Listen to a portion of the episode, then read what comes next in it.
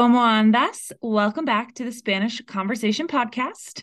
Today, our topic is a fun one for me porque your girl loves shopping and especially abroad. To help you understand precios while making some compros, today tengo the usual ocho preguntas you can utilizar to help navigate those escenarios. Si puedes, saca some notes and or trata de pensar of a potential respuesta. This is how you make the content stick. All right, in the same format as always, let's oír some words and phrases, then the questions and translations, and lastly, you will responder a preguntas al azar and you can repeat or pause where needed.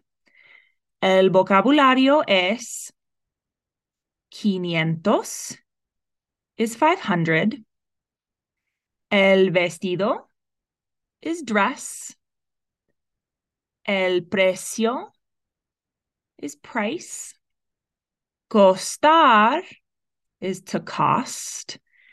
Aceptar is to accept.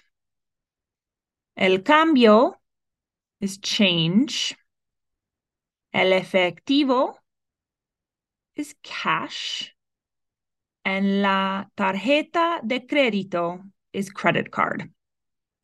All right, are you ready? As ready as you will ever be? Vaya, hagámoslo. Imagine you're in a store or shopping in a mercado and you want to understand how you can exchange money for something you want to buy. You could ask these preguntas. Número uno. ¿Cuál es el precio de ese vestido? What is the price of that dress? The use of which is another translation breakdown between English and Spanish. And we are using ese to match the masculine for el vestido as that. To change the item, such as la gorra, that would make it esa gorra. Feel free to change to this hat as well as esta gorra. Número dos. ¿Es negociable el precio?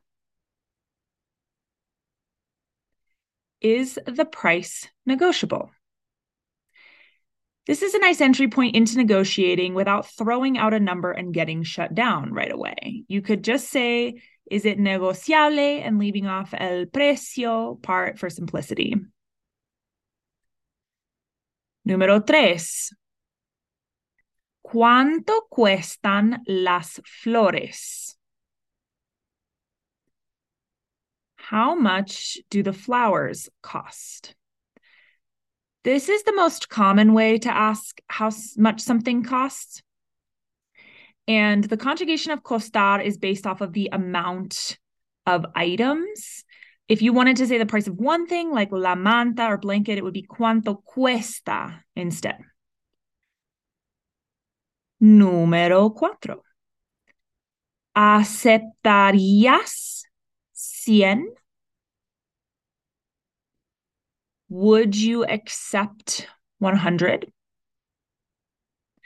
Perhaps you've asked if the price is negotiable in question two, and you just want to try to regatear, which is to barter. Aceptar is in the conditional form, which is how we get the would in front of accept in English.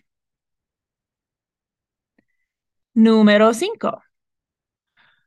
¿Hay un descuento por comprar dos o más? Is there a discount for buying two or more? Is there or are there are both hay. So you could use this in other ways, like are there more sizes or tallas, like hay más tallas, etc. So it's very uh, moldable, the use of hay. Número seis. ¿Tienes cambio por quinientos? Do you have change for 500? If you're paying cash, you might need change. You could try saying the number you need, like quinientos, a tough one, Or you could hand the bills over and leave it to the vendor to provide change or cambio by just saying tienes cambio. Número siete. ¿Cuesta menos si pago en efectivo? Does it cost less if I pay in cash?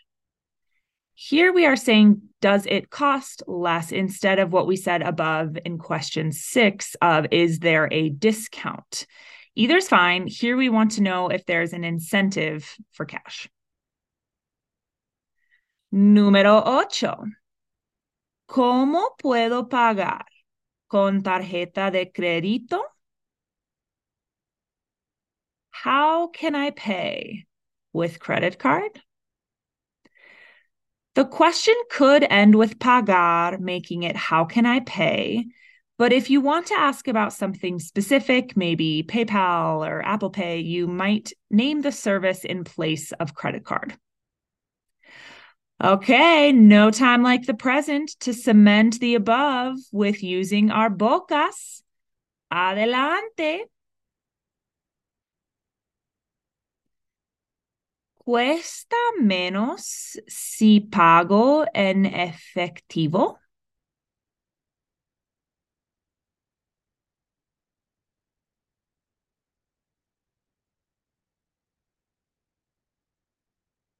Mi respuesta es, or my answer is, pues sí. ¿Qué tal siete en lugar de ocho? ¿Qué tal is like how about? and en lugar is instead of, en lugar de. ¿Hay un descuento por comprar dos o más?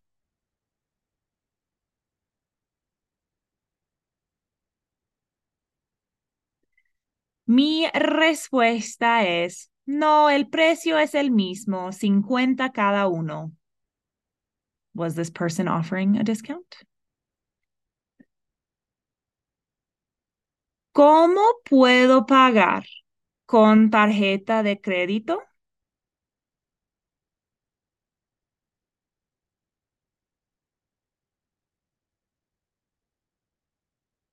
Mi respuesta es, ¿aceptamos efectivo o tarjeta de débito solo? Will my credit card be okay? ¿Es negociable el precio?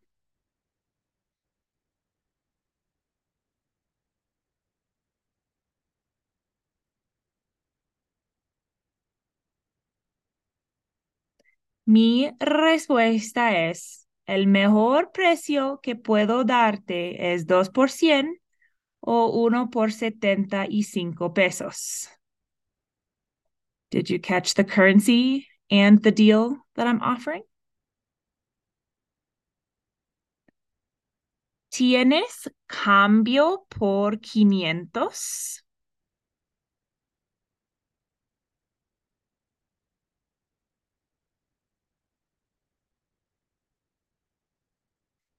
Mi respuesta es Claro, espera un minuto. Lo tengo en la oficina.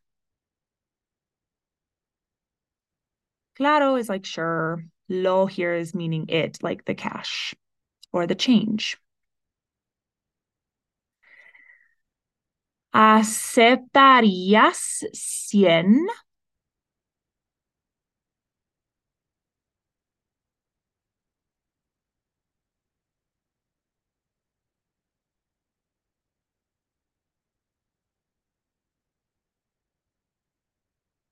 Mi respuesta es, no, lo siento, lo mejor que puedo hacer es 125. Son de muy buena calidad, de cuero natural. Cuero is leather. What's the best price? ¿Cuánto cuestan las flores?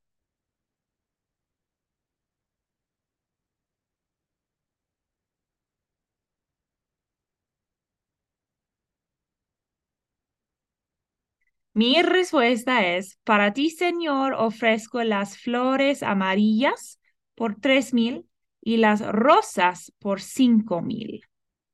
Mil is thousand. Perhaps we are in South America. ¿Cuál es el precio de ese vestido?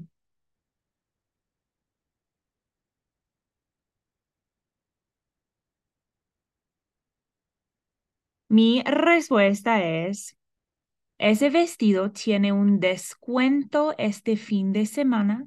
Serán 200 pesos. Here the serán is saying they will be 200 pesos, as in the count that you're going to pay, loosely translated. Okay, well done. Maybe now you can try a little bartering or at least understanding the amount to pay while shopping en español. Take a moment to see if you can choose your top questions and vocabulary words from the episode so you can make them a part of your practica this week. One last cosa if you've made it this far, maybe you're ready for some short stories too. If so, search for the Gringa Spanglish podcast in your podcast player of choice. See you next time. Hasta la próxima.